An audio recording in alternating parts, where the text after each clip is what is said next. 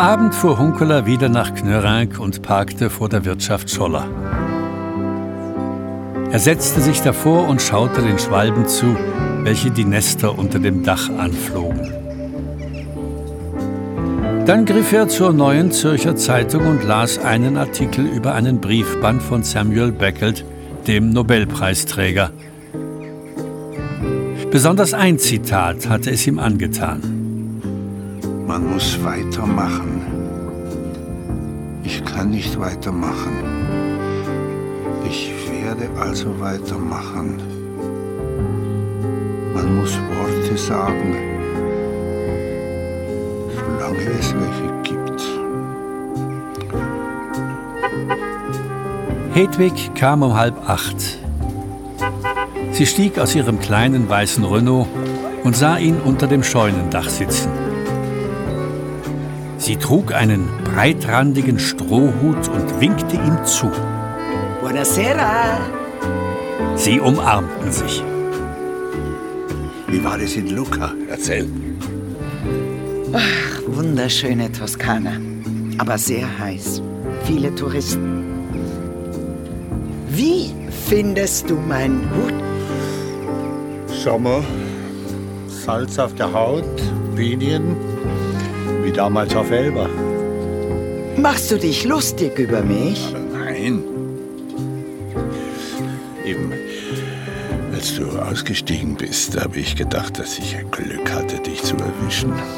So, hast du das? Ja. Hast du mich erwischt? Jedenfalls nicht gestohlen. Und gekauft habe ich dich auch nicht. Vielleicht hast du mich in einer dunklen Ecke geklaut.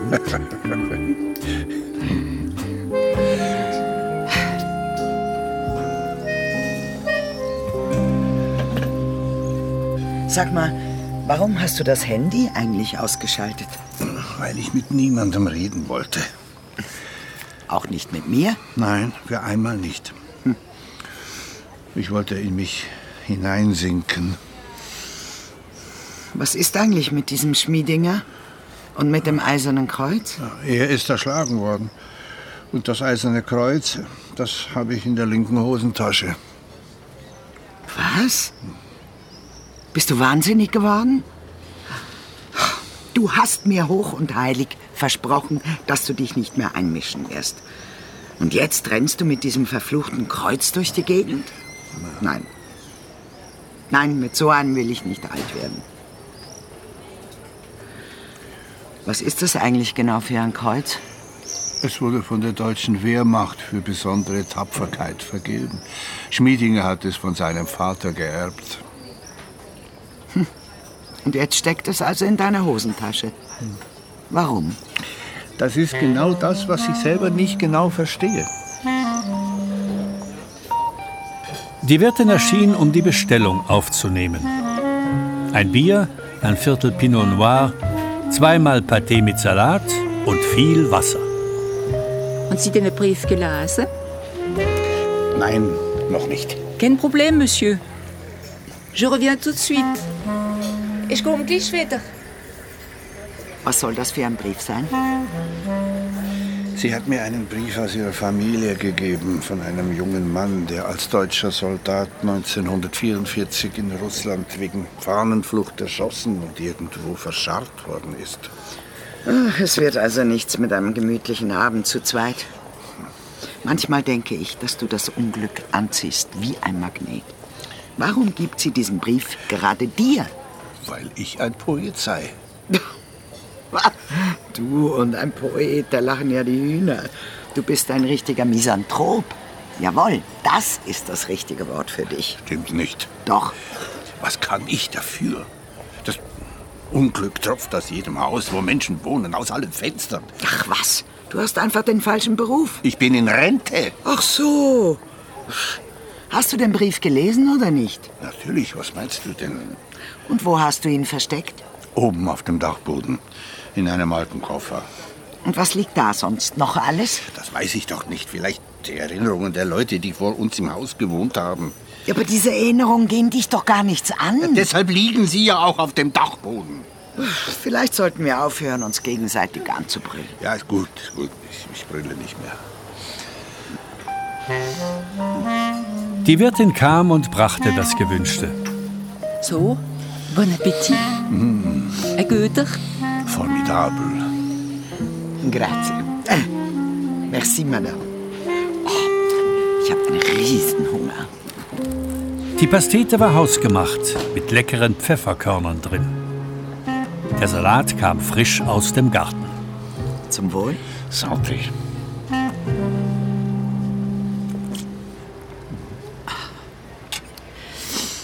Kleiner Streit kann richtig belebend wirken. Ich kann sonst nirgends streiten, außer mit dir. Im Kindergarten nicht, mit den Kolleginnen und Kollegen nicht, in Luca nicht, mit der Gruppe. Immer einfühlsam, immer sanft. Oh, ist zum Kotzen langweilig. Ich brülle zu viel, ich weiß. Tut mir leid. Nein, es soll dir nicht leid tun. Es soll dir gut tun. Na, wir sollten wieder einmal zusammen ans Meer fahren. Unbedingt. Übrigens, wenn du dich in fremdes Unglück vertiefen willst, dann fahr nach Lucca. Ja? Ja, wir haben in einem Hotel in der Mauer des alten Amphitheaters gewohnt. In diesem Theater haben die Römer, das große Kulturvolk, das uns zum Beispiel diesen herrlichen Wein gebracht hat, ganze Volksstämme zu Tode gequält. Ja, Kelten, aufständische Sklaven, die ersten Christen. Die haben sie gekreuzigt vor alle Augen. Und was kannst du dafür? Ja. Ja, rein gar nichts. Wir waren eine Gruppe Kindergärtnerinnen aus Lörrach, Saint-Louis und Basel. Wir haben diskutiert über die zunehmende Sommerhitze im Dreiländereck, die stickige Luft, den niedrigen Wasserstand des Rheins. Das sind die Themen, die dich interessieren sollten, Mann. Hol drinnen bitte noch ein Stück Baguette. Und dann bringst du mich heim in dein Haus und legst dich zu mir.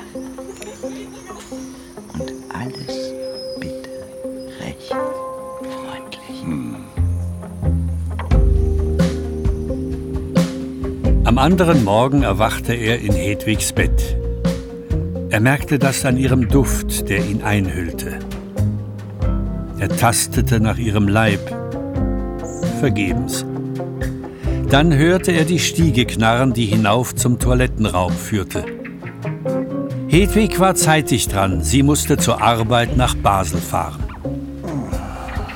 Beruhigt schloss Hunkeler die Augen und war sogleich wieder eingenickt in einen hellen, traumlosen Morgenschlaf. Peter, kommst du? Frühstück ist fertig. Hunkeler erhob sich und wandelte im langen weißen Nachthemd durch Stube und Gang in die Küche. Dort schlug er das Ei auf, das ihm Hedwig hingestellt hatte, und schlürfte es aus. Er schenkte sich Schwarztee ein, dazu einen Schuss Milch und trank. Herrlich. Vielen Dank. Du hast übrigens geschrien. Geschrien? Ich? Im Traum? Wie ein einsamer Wolf in kalter Polarnacht. Du solltest dich wohl öfter zu mir legen. Stimmt. Hörst du den alten Geier da draußen? Der gute Fritz, ja, ja. Dem könntest du eigentlich den Hals umdrehen. Es war noch dunkel, als er mich geweckt hat. Dann ist ja alles in bester Ordnung.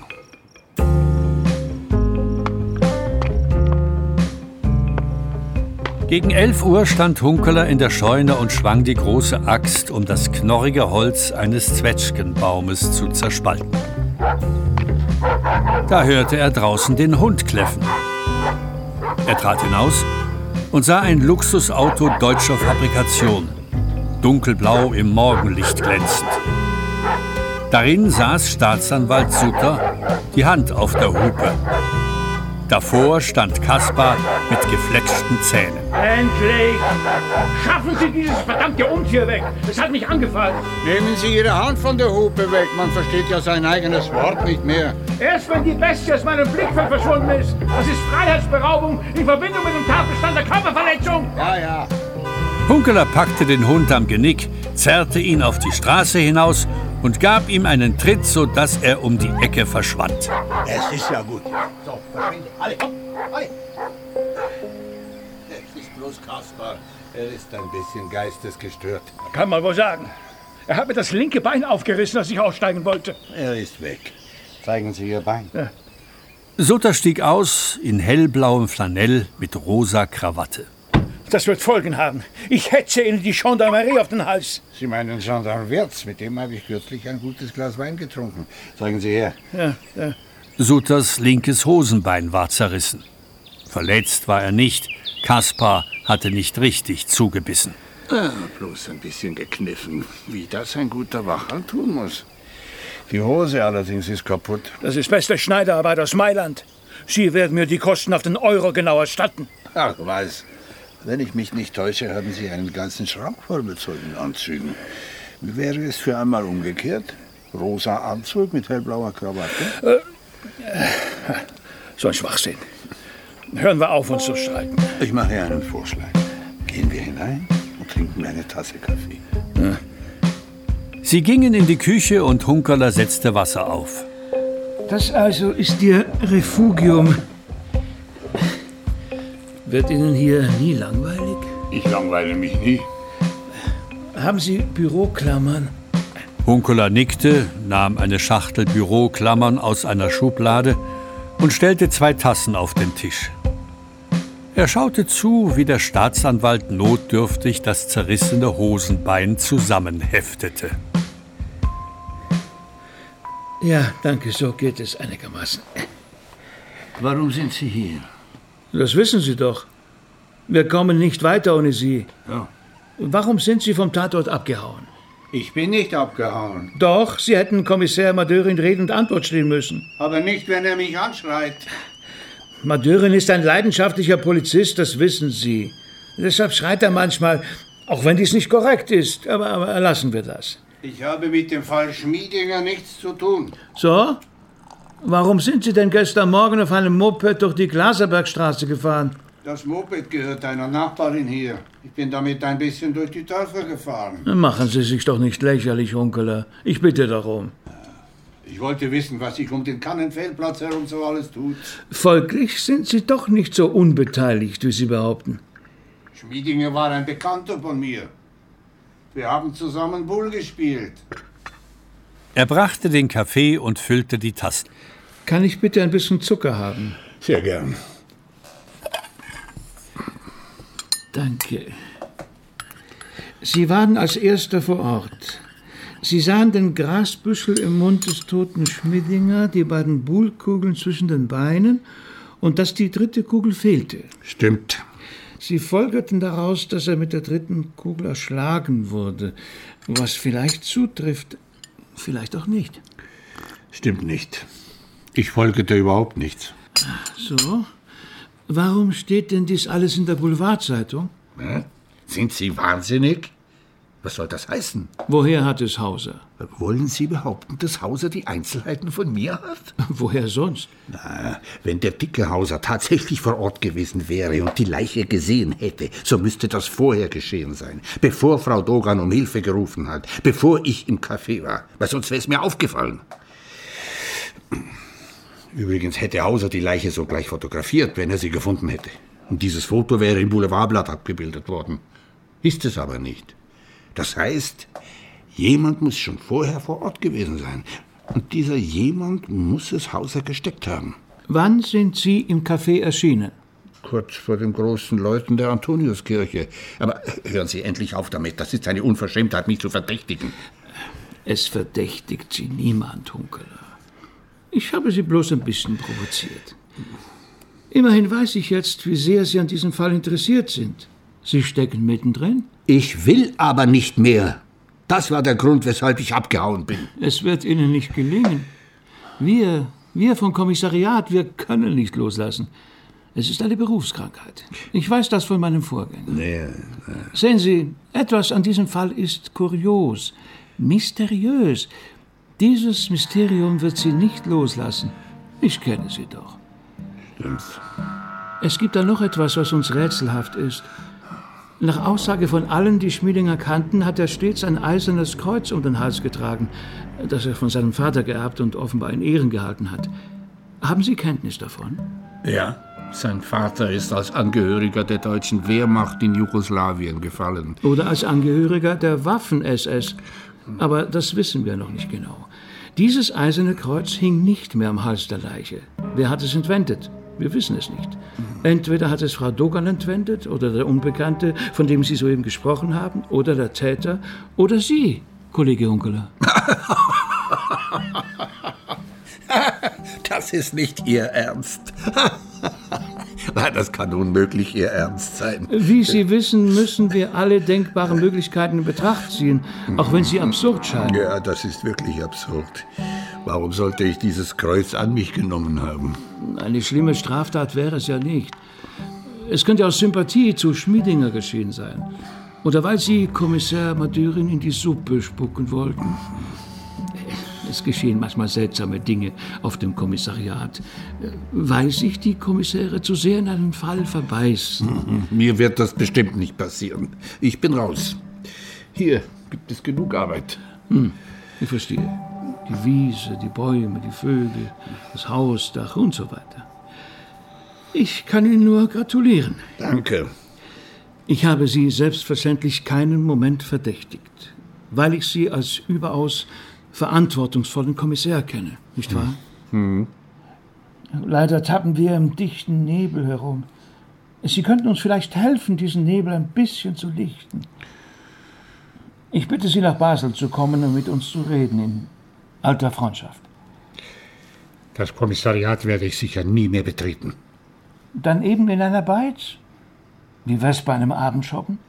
Im Birsäckerhof, gleich neben dem Backhof. Einverstanden. Wann? Lassen Sie mir noch ein paar Tage Zeit. Wir telefonieren. Also, abgemacht. Gruß an Ihre Frau.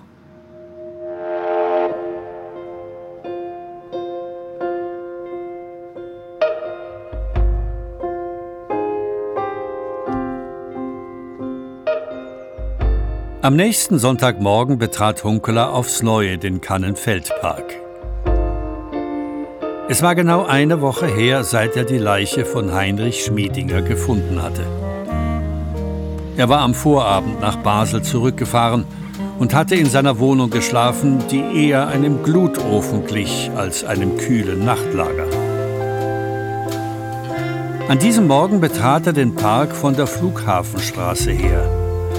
Er durchwanderte die Kastanienallee und suchte die Umgebung ab, ob er einen seiner ehemaligen Kollegen entdeckte.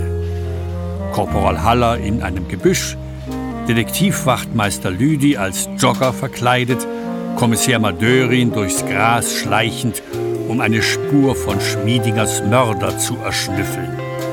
Aber nein, das ist ja Quatsch. Er schaute hinüber zum Schuppen der Stadtgärtnerei. Eine alte Linde wuchs dort mit ausladenden Ästen, die bis ins hohe Gras hinabreichten. Alles ruhig. Er ging hin und schlüpfte hindurch in den Raum unter dem Laubdach. Eine wohltuende Kühle empfing ihn, wie in einem Dom, in einer Kathedrale, einem Münster. Ein Duft von Lindenblüten, betörend süß. Hunkeler blieb eine Weile ruhig stehen und schaute hinauf ins Geäst. Mehr davon. Von diesem Duft, der Kühle, dem Grün. Er trat zur alten Friedhofsmauer, die unter dem Laub hindurchführte. Sie bestand aus Kalkquadern in einem Steinbruch des Juragebirges gebrochen. An einer Stelle fehlten einige Steine, sodass eine Lücke entstand, die leicht zu übersteigen war. Durch diese Lücke sah Hunkeler in einen blühenden Rosengarten hinein.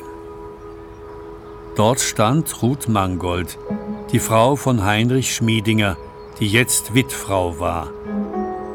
Sie hatte eine Rebschere in der Hand. Sie bückte sich, schnitt eine weiße Rose ab, schaute zur Linde hinüber und ging zurück ins Haus.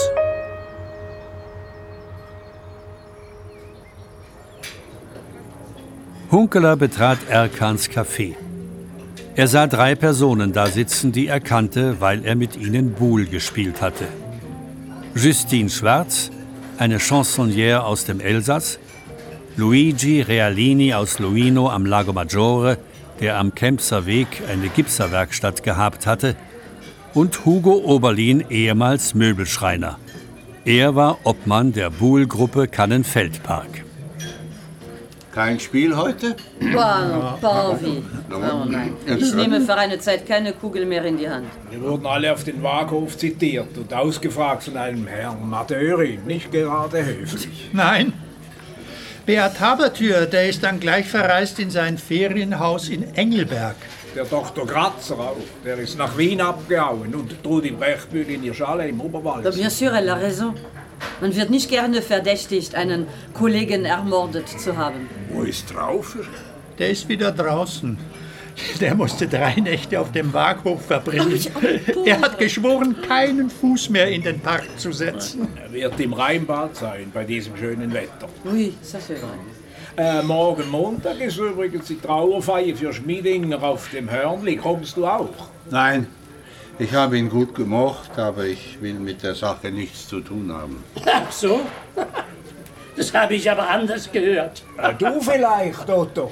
Was hast du gehört? Ja, dass du dich bei einer Dame, die im Elsass an einem Bach wohnt, danach erkundigt hast. Ach so. Der Herr Hilfspolizist mit dem schönen Namen Cäsar Augustus. ja, ja.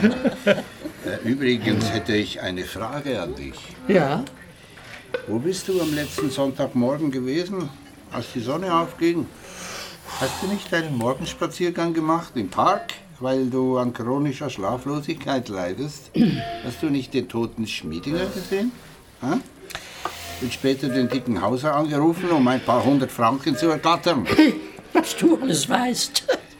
Und alles erfunden in deinem senilen Bullenkopf. Wie nennst du mich? Ja, wo senile Bullenkopf. Ach, doch, doch, doch, nein, hey, stopp, stopp, nein, Seid ihr alle übergeschnappt?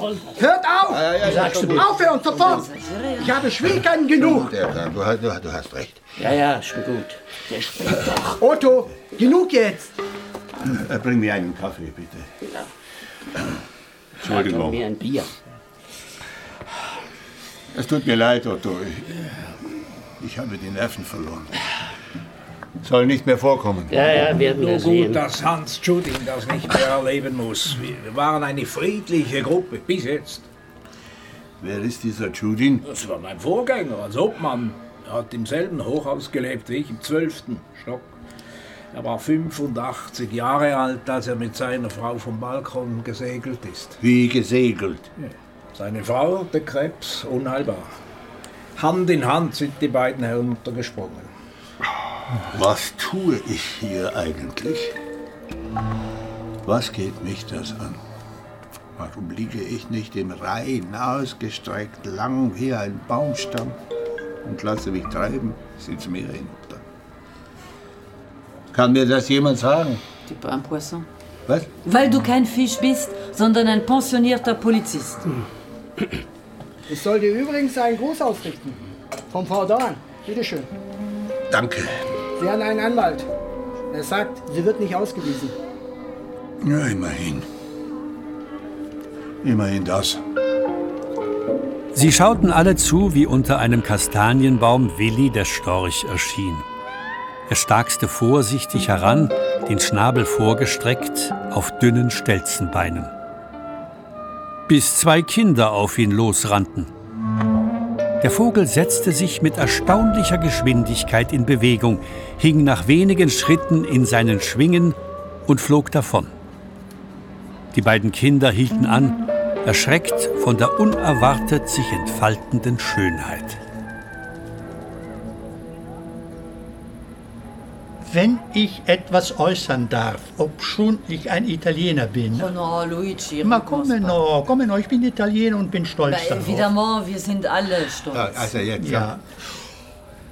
Homo homini lupus. Was?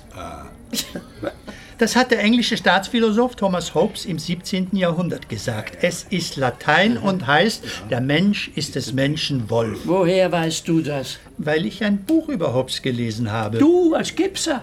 Ja, Ich bin Italiener. Und die Italiener haben Kultur. Was heißt das? Der Mensch ist des Menschen Wolf? Das heißt, dass die Glocken, die wir soeben gehört haben, bloß ein hilfloser Versuch sind, für kurze Zeit Frieden zu stiften. Kaum sind sie verklungen, schlagen sich die Menschen aufs Neue die Schädel ein. Das ist ein dummer Satz. Wölfe schlagen sich gegenseitig nicht die Schädel ein und beißen sich nicht zu Tode. Davor bewahrt sie die Demutshaltung. Das habe ich in der Schule gelernt. Darf ich jetzt endlich meine Geschichte erzählen? Ja, ja, von, von mir aus. vas-y. Also viel weiß ich nicht von meinem Vater. Ich weiß nur, dass er ab 1941 als italienischer Soldat in Montenegro gekämpft und mich auf einem Heimaturlaub gezeugt hat. Und dass seine Einheit von Titos Partisanen gefangen genommen wurde. Die Partisanen sind dann eingekesselt worden. Und die italienischen Gefangenen haben mitgeholfen, die Verwundeten aus dem Kessel zu tragen worauf Tito diese Gefangenen erschießen ließ. Aber nicht alle, einige sind entkommen. Das weiß ich von meinem Bruder Gianni, der in Turin Jurist war. Er meint, mein Vater sei damals tatsächlich am Leben geblieben. Das war in der Gegend zwischen den Flüssen Riva und Tara, die in die Drina und weiter unten in die Donau fließen. Dort hat sich diese Geschichte zugetragen. Jö, was für Schauergeschichten. Das ist doch längst vorbei. Nein, nein, äh, erzähl weiter. Mein Bruder war vor Ort in Montenegro, um sich zu erkundigen. Er meint, mein Vater habe sich in ein Dorf im Gebirge retten können. Er habe sich verliebt in eine einheimische Frau, die ihn versteckt habe. Bis dieses Dorf von der Waffen-SS dem Erdboden gleichgemacht wurde. Mein Bruder sagt, er habe in jener Gegend eine junge Frau gefunden, die gesagt hat, ihr Vater sei ein entlaufener italienischer Soldat gewesen und habe Realini geheißen. Später, als ich in Rente ging, bin ich selber hingefahren. Zwei Monate lang bin ich herumgewandert. Das Gebirge heißt Dormitor und ist wunderschön. Die Leute sind überaus freundlich und hilfsbereit. Ja, ich hätte meinen Vater sehr gerne kennengelernt. Auch meine Halbschwester, wenn ich denn eine habe. Trotzdem lebe ich gern. Auch wenn jetzt mein Freund Heinrich Schmiedinger totgeschlagen wurde, der seinen Vater ja auch im ehemaligen Jugoslawien verloren hat. Wem hast du dies alles erzählt? Dem Herrn Madörin, der wollte alles wissen. Und dem dicken Hauser? Ja, dem auch. Er hat mich auch ausgefragt.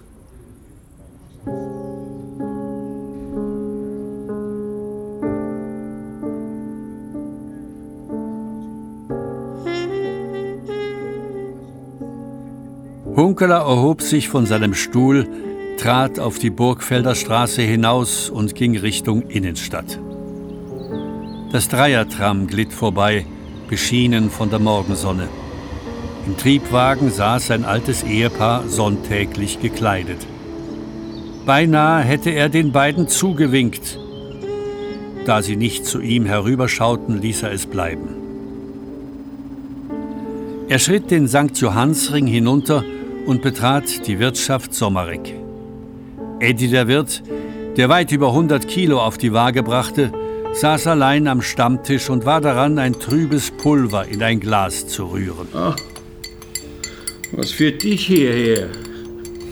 Ich will dich besuchen, schauen, wie es dir geht. Du siehst ja, wie es mir geht.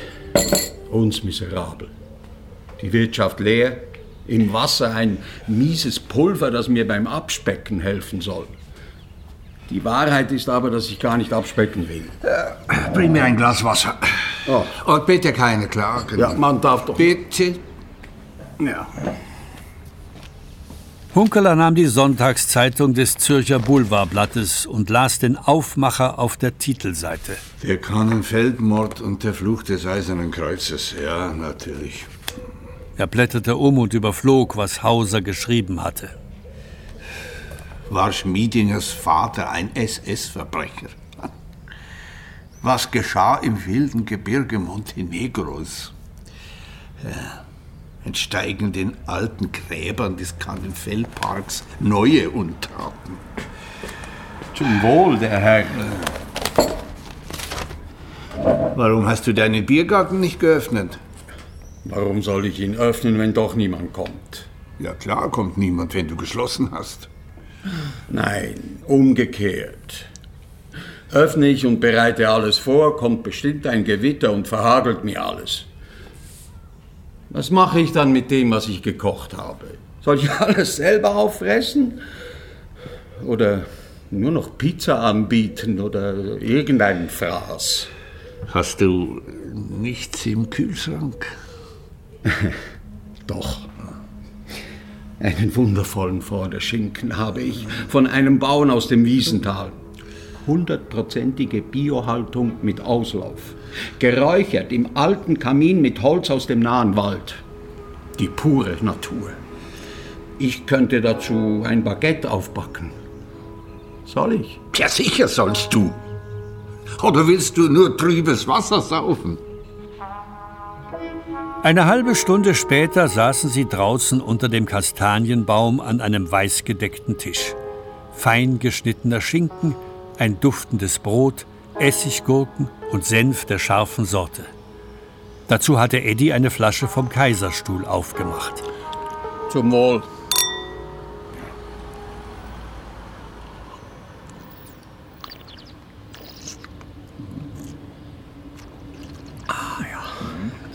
Ihring. Der schmeckt ebenso gut wie ein Bordeaux vom Chateau Margaux. Vulkanisches Terroir, Kälterung in einem uralten Eichenfass. Stimmt. Hauen wir rein. Hunkeler staunte wieder einmal, wie gut Schinken, frisches Brot und Rotwein zusammenpassten. Und auch darüber, wie schnell sich Eddie dies alles einverleibte. Schau nicht so blöd. Ich weiß, dass ich fressüchtig bin. Ich werde am Fressen sterben. Oder aber an übergroßer, grenzenloser, öder Langeweile.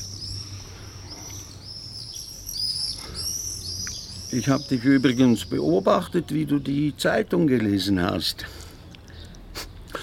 Du hast behauptet, du lässt dich nie mehr auf ein Tötungsdelikt ein. Richtig. Das werde ich nie mehr tun. Falsch. Du hast die Schlagzeilen um den Kannenfeldmord richtig gehend verschlungen. Du steckst da schon mittendrin.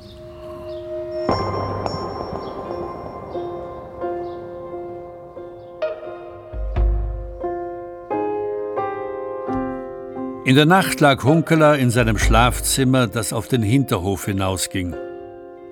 Üblicherweise fand er Schnellschlaf, wenn er sich hinlegte, denn der Hinterhof war bestanden von drei Ahornbäumen mit dichten Kronen, welche die Sommerhitze fernhielten.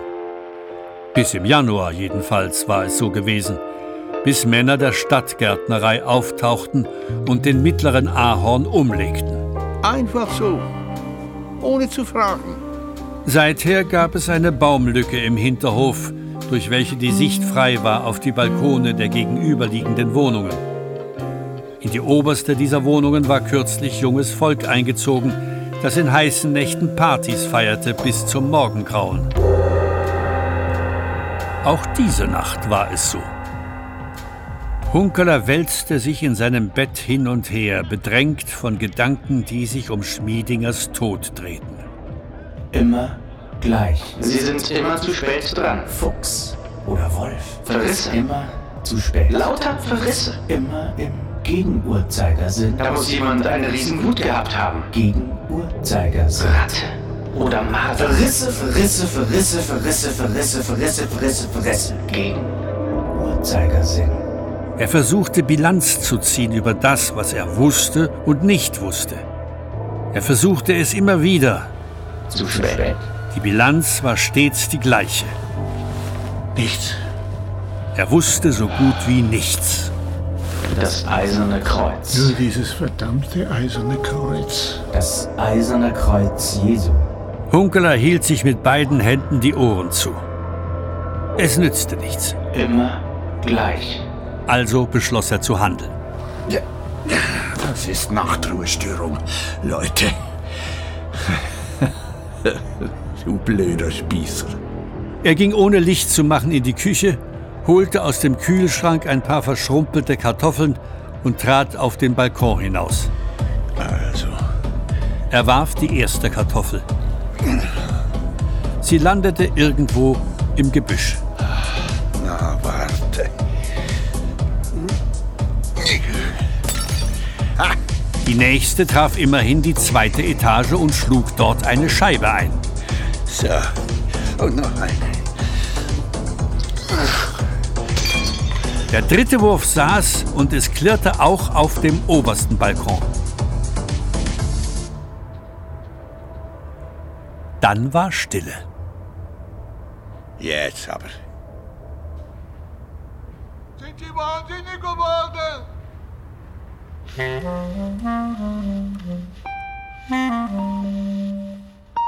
Am nächsten Morgen wanderte Hunkeler den St. Johannsring hinab bis zum Rhein. Er betrat das Badehaus und sah, dass Marietta an der Arbeit war. Aber schon stand der Schriftsteller Walter Traufer vor ihm, in nasser Badehose. Was seid ihr für Arschlöcher auf dem Waghof? Was erlaubt ihr euch mit ehrbaren Bürgern? Tut mir leid. Ich bin nicht mehr auf dem Kommissariat. Ach, du, du warst bei der Polizei und du wirst immer ein Schucker bleiben. Moment. Erst muss ich etwas essen, bevor ich mich hier von dir. Äh, Hunkeler ging zum Kiosk hinüber und holte bei Marietta Würstchen mit Senf und einem Stück Schwarzbrot. so, jetzt. Jetzt kannst du mich anschreien. Machst du dich lustig über mich? Nein, warum? Ich habe gehört, du seist drei Nächte auf dem Waghof gewesen. Hm. Über so etwas mache ich mich sicher nicht lustig. Ich weiß, wie schlimm das ist. Was heißt hier schlimm? Es ist ein Skandal. Setz dich doch bitte hin. Warum? Weil wir so besser reden können. Bitte. Gilt mein Wort nichts mehr? hä? Und das meiner Freundin in Dornach. Und nur weil ich die beiden Tramtickets Hin- und Rückfahrt weggeschmissen habe. Ja, sonst hätte ich beweisen können, dass ich in jener Nacht bei ihr war. Das ist Kleinkram. Der geht mich nichts mehr an. Warum sollte ich Schmiedinger umgebracht haben? Bitte sag mir einen einzigen Grund. Das weiß ich doch nicht. Ich schreibe ausschließlich Kriminalromane in letzter Zeit. Hm? Basler Krimis. Und zwar über das Viertel, in dem die Spießer wohnen. Ja, da habe ich den Überblick, weil ich selber hier wohne. Und der Fall Schmiedinger ist ein Spießermord. Das ganze Milieu ist spießbürgerlich. Die Bullspieler. Das sind alles ins Kleinbürgertum aufgestiegene Proletarier. Ah ja? Auch Schmiedinger war ein Kleinbürger. Er hat in seinem Feuilleton jedenfalls eine kleinbürgerliche Ästhetik verteidigt. Schon allein deshalb kann ich nicht der Täter gewesen sein. Weil ich noch immer ein Prolet bin. Ich mochte den Schmiedinger. Auch wenn er nicht verlieren konnte.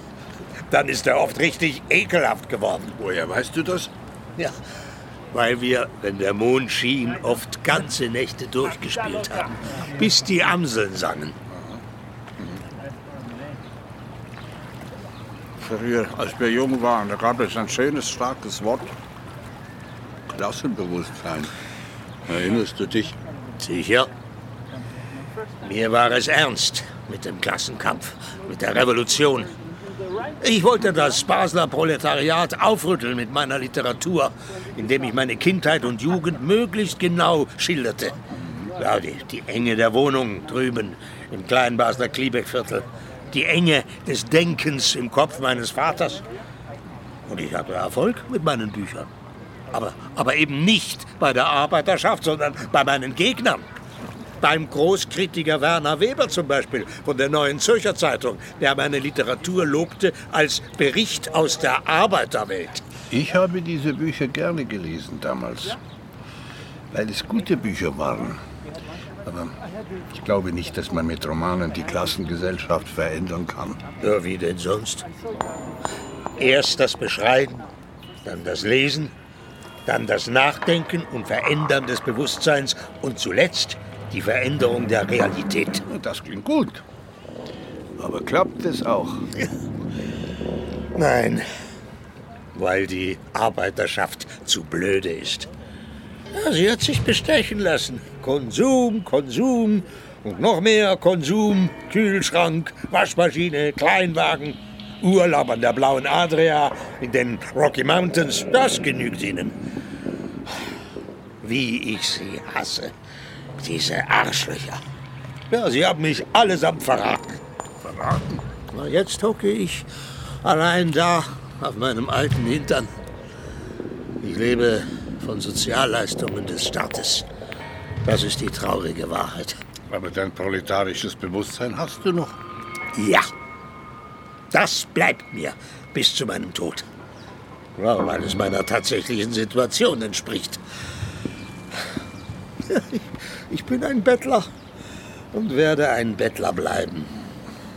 Aber erzählen will ich weiterhin von Menschen, die ein Tabu verletzen und deshalb ausgestoßen werden.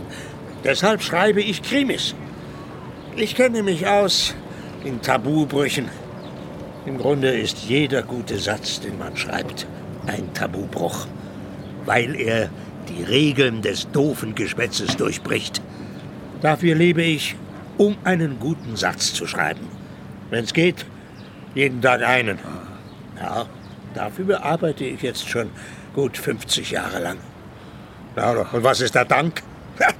Der Dank ist, dass mich irgendein Arschloch ohne weiteres für drei Nächte einlochen kann. Ne? Und ich darf Basel vorerst nicht verlassen, sondern muss mich jeden Morgen auf dem Waaghof melden. Möchtest du denn verreisen? Ja, auf die griechische Insel Kythera.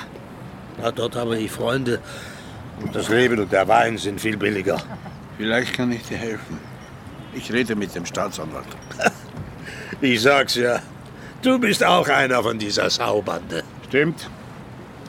Ich habe das Klassenbewusstsein eines aus dem Kleinbürgertum aufgestiegenen Beamten. Und das ist mir ganz recht so. Und jetzt schwimme ich den Bach hinunter.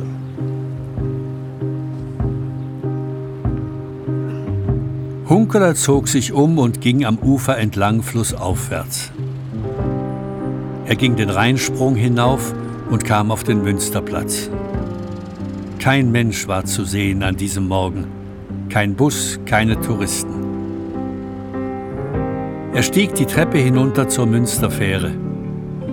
Dort war eine Badebucht mitten im Herzen der alten Stadt. Hunkeler stieg über die eiserne Leiter ins Wasser. Eine Weile lag er ruhig auf dem Rücken und ließ sich schaukeln, bis er sich mit kräftigen Stößen ins Fließende hinausschob, das ihn mitzog unter der Pfalz hindurch Richtung Mittlere Brücke.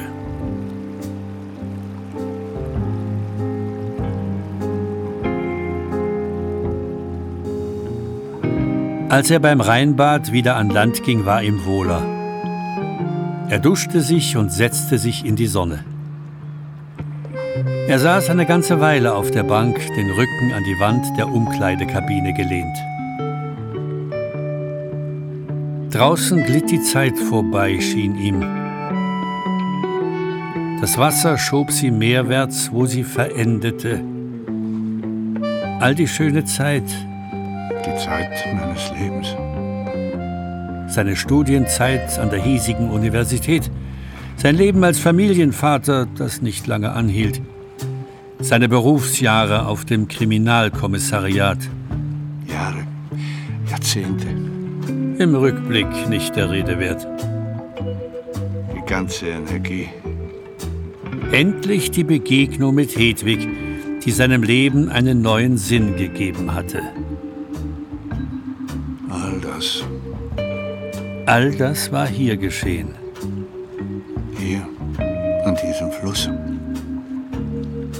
Während von seinem Grund das stete Geräusch der abwärts wandernden Kiesel aufstieg.